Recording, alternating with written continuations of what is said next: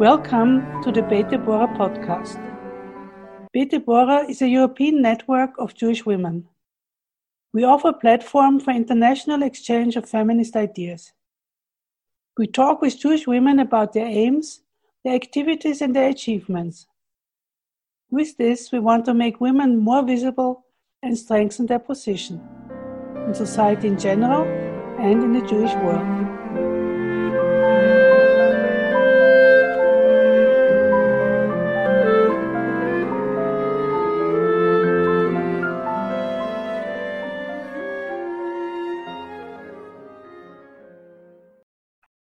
Welcome, listeners. I am Nolly Lapin from Vienna.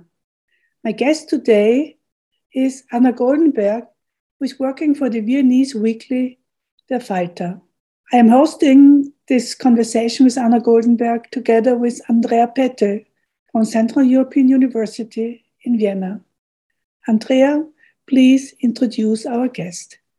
Anna Goldenberg was born in 1989 in Vienna, studied psychology at the University of Cambridge and journalism at Columbia University, because both of these trainings are important, I think, for the book we are discussing, uh, which was first published in German, Versteckte Jahre, Der Mann, der meinen Großvater rettete, Hidden Years, The Man Who Saved My Grandfather, which was first published by the Paul Zsolnay Verlag in Wien in 2018, and in, pub, in English by the New Vessel Press under the title I Belong to Vienna. And these two titles, uh, The Hidden Years, The Man Who Saved My Grandfather, and the English title, I Belong to Vienna, illustrate the two possible interpretations of the book and, of course, the family memory. So we are talking now to the author, and thanks very much, Anna, for accepting the invitation. Thank you for having me. So the cover of the book is not a typical cover for a book uh, about the Holocaust in Vienna. So uh, and the book is also different uh, uh, as far as the genre, uh, the narrative, and the style and the format are concerned than the typical Holocaust uh, uh, uh, testimonies. So let's start with this format. Why did not you use footnote? Why did you decide for writing like a, a novel? Uh, although you mentioned several times in the book that you had difficulties when um, finding uh, sources? Um, yeah, well, I, I, wrote it that way because I'm a journalist and I wrote it in a way um, journalists usually write books um, that are supposed to be readable by a wide audience. So it's not uh, it's not a scientific publication. So I think you're you're the first person to ever ask me about footnotes. I don't i don't even i don't remember if it was even a discussion we had in the publication process but even if it was it must have been so little that i completely uh, forgot about it. So yeah i wanted it basically to be be like an article that i would publish in in a newspaper in a magazine but just way longer. And i think that's how it turned out to be in the past decades, survivors have become a major source and authority for telling and explaining the Holocaust. Historians and educators are for some time grappling with the problem that this generation of survivors will soon be sadly lacking. Your book belongs to a new genre where children and grandchildren tell their parents and grandparents stories of survival of the Holocaust. Did you have this in mind when you wrote your book? In other words, did you want to give your grandparents testimony? Or did you want to tell your own story? Um, I definitely wanted to do both. Um, and that was that was the idea from the very beginning and the proposal from the very beginning. Um, the book originated from an article that I published in Falter in 2015, where I just wrote about my grandfather's story, um, who was who was hidden in Vienna um, by his uh, school doctor, who later adopted him. So it was just one article in which I wrote the story, but which which also included myself, and I, I wrote about the um, the process of finding some of the sources and of how I felt about this. And this is what attracted the publisher's attention. And so we decided to make a make a book, book with both of my grandparents' stories, using my own experience in the US and their experience in the US, uh, which I think we'll talk about later as well, um, as sort of a, a frame um, and a narrative arc. And my my reflections on being the third generation and what it means, as well as me searching for um, for knowledge and for sources, and realizing that I'm just way too late. I'm decades too late, um, and this was all meant to be part of the story. So as perhaps like a means to to pull it to the present by by by using me as a narrator, and I I think that worked out. So you're happy with the result? Yes, I think I think it would have been a really a totally different book had my grandfather been alive to interview him, but he wasn't. So I could only uh, rely on his written notes because he started um, writing autobiographical notes in the late 80s when he was in his late 60s.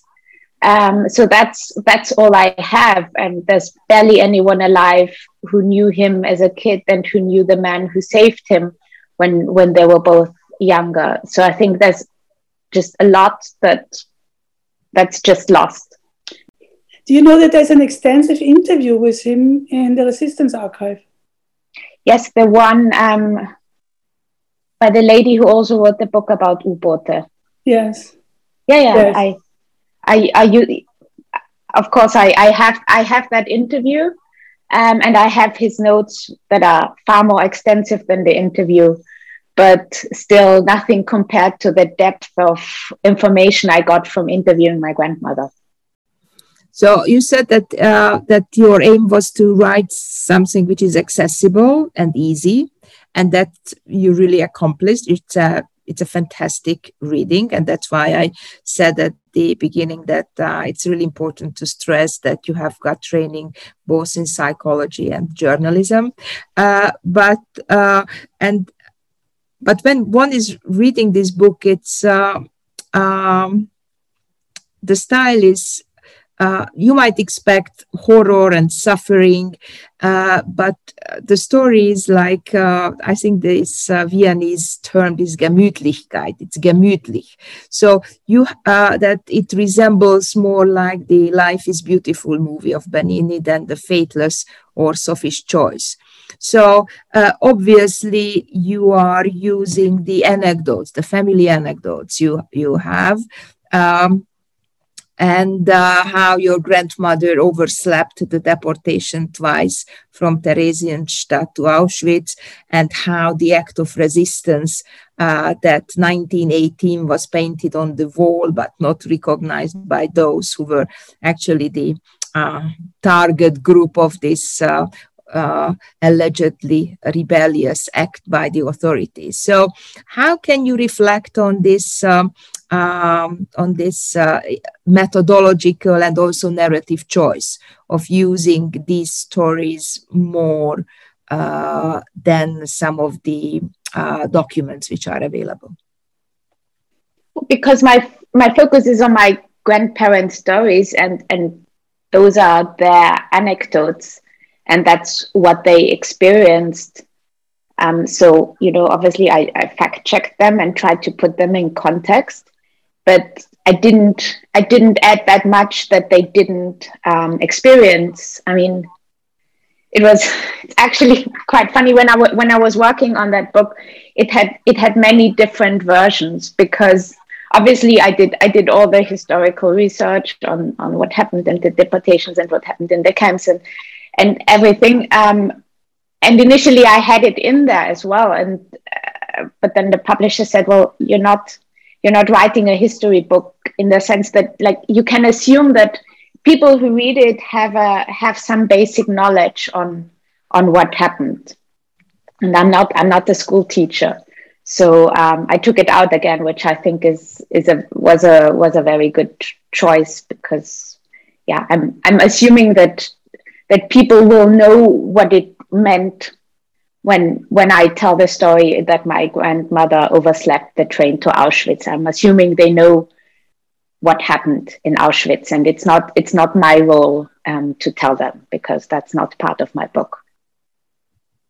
Well, for me, one of the key passages to an understanding of your way of narrating it was the visit to, to Theresienstadt with your grandmother and aunt.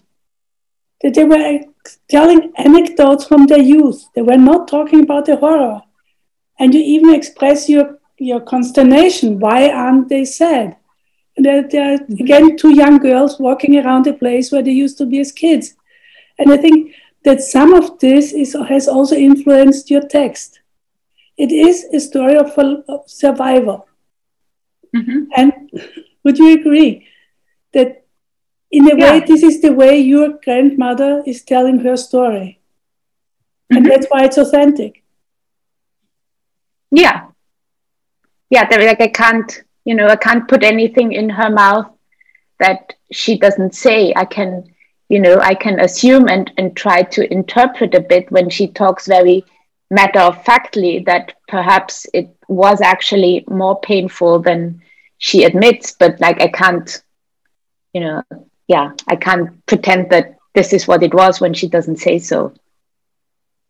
Mm-hmm. Um, this brings me to my next question. You know, in my work on Nazi persecution of Jews in Austria, I've also quite frequently written about Austrians who saved Jews. However, I see a problem here that the focus on the righteous might whitewash the many perpetrators or those who just didn't do anything.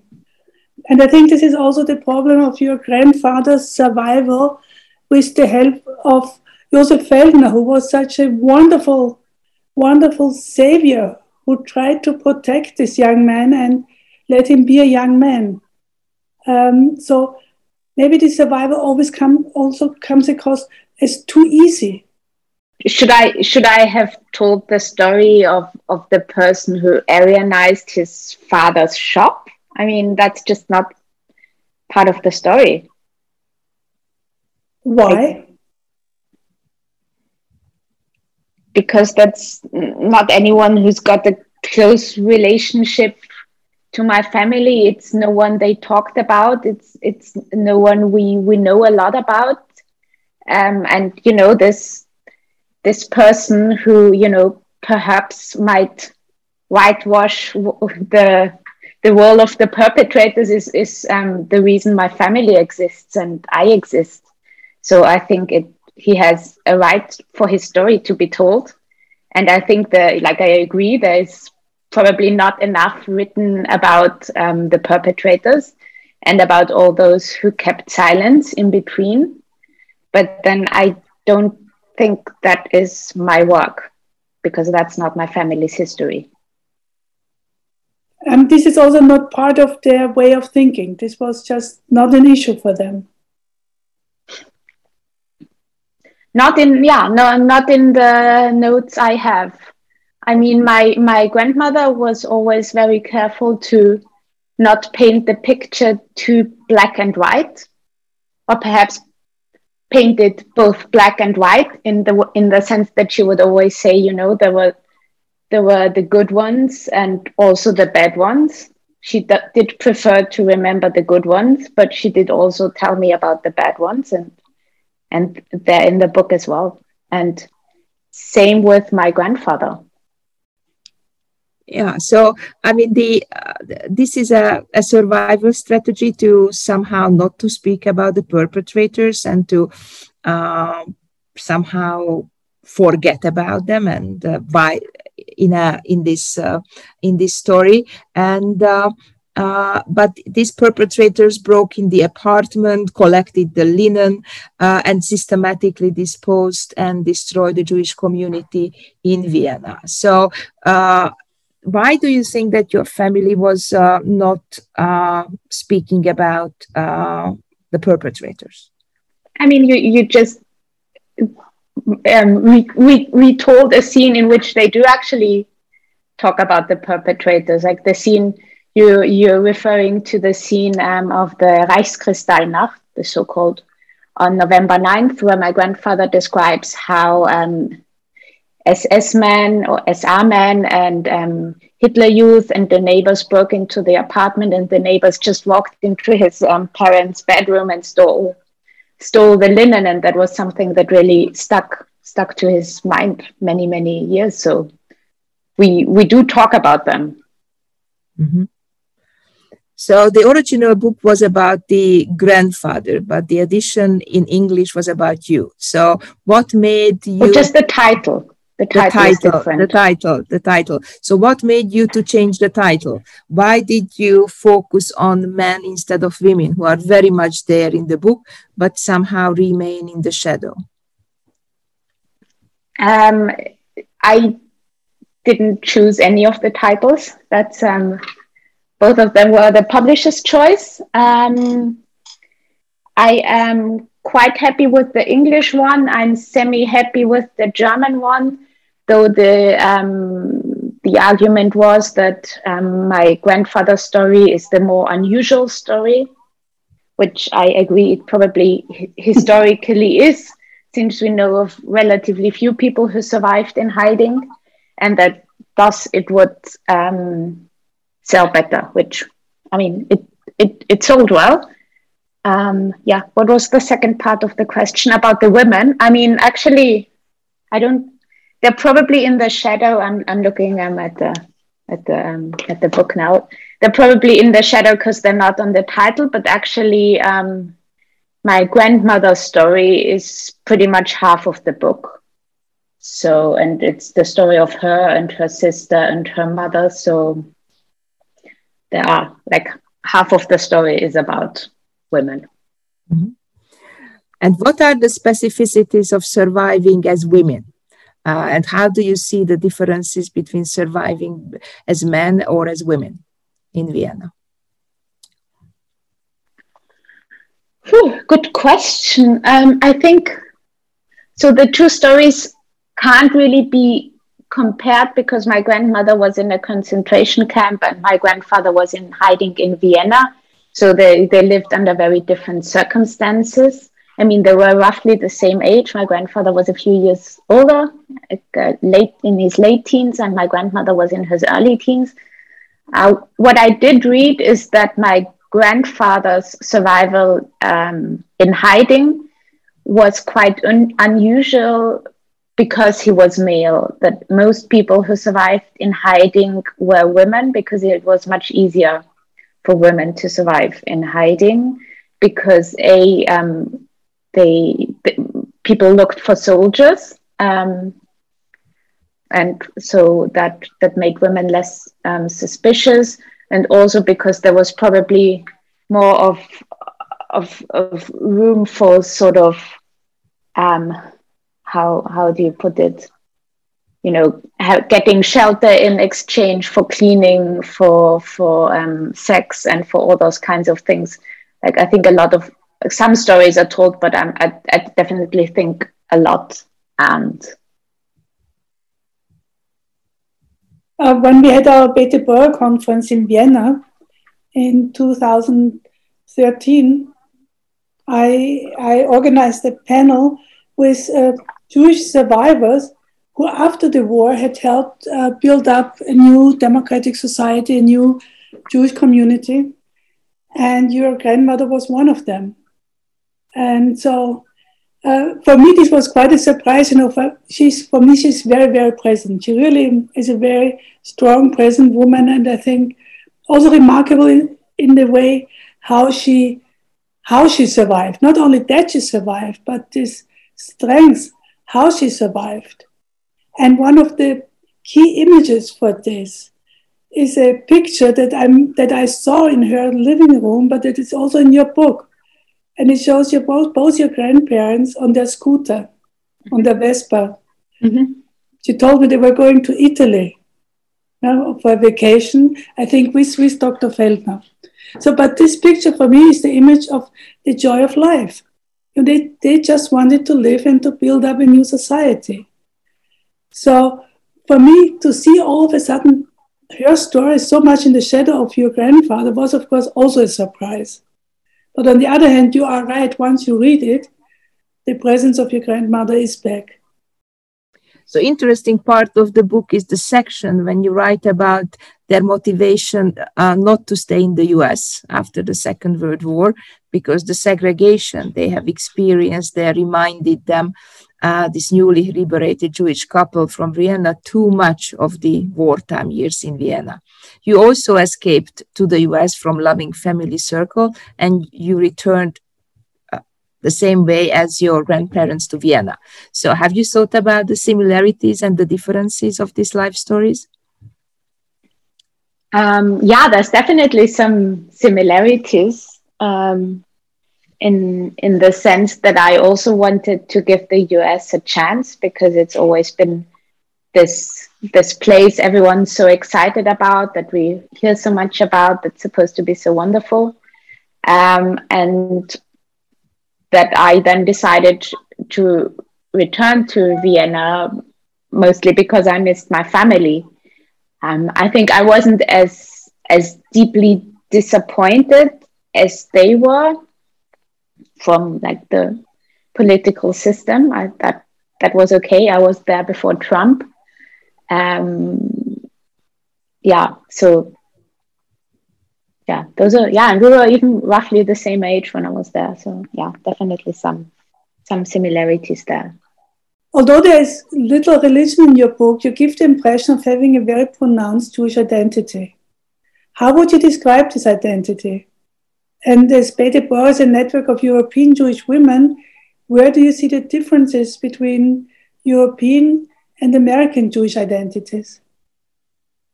Oh, I mean, it's it's so different.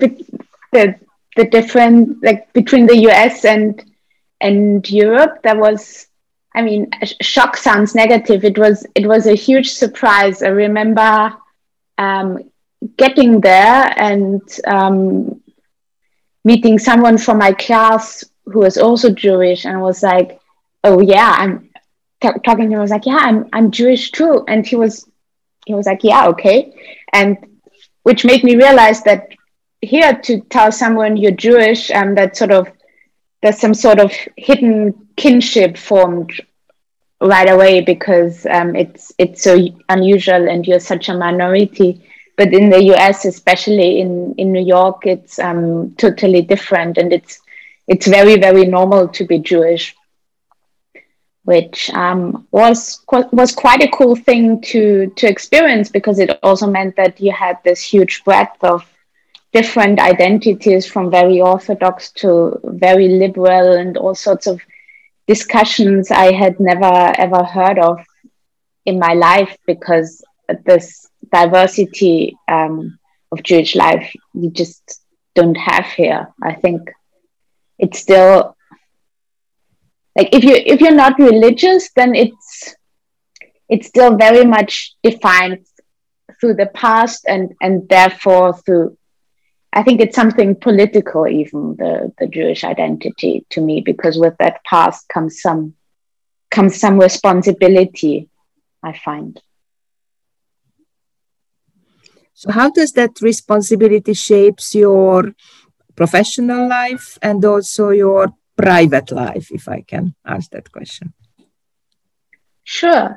I mean, I think I, you know, I, I grew up being being told the story of my grandparents and my great grandparents and all the family left members that were murdered, and the sort of the the morale we were taught was always um, this could only happen because there were so many people who looked away, who didn't care.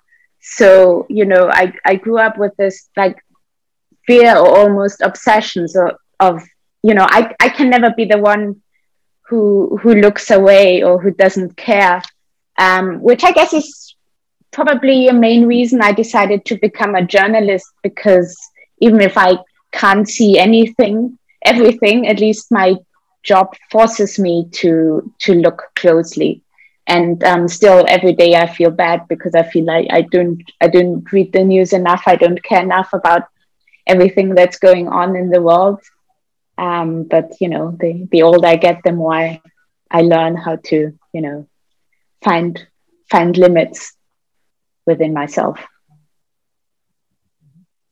So you're happy that you came back to Vienna? Oh yes, very, very, very. I I like Vienna. It's nice. Thank you very much, Anna. Thank well, you. Thank you for having me. And I hope that we will find a few more readers for your book, which is hopefully stories worth reading. It's interesting. Thank you. And if not reading, I'm currently working on a scripted version. So we're turning it into a feature film. So hopefully, in a few years, there will be a movie to watch. Ooh. Fantastic. Congratulations. That's very okay. ambitious. Thank you. Ambitious is the right word. It's a lot of work. Well, you you fit your family with your ambitions. Thank you, listeners, for your interest.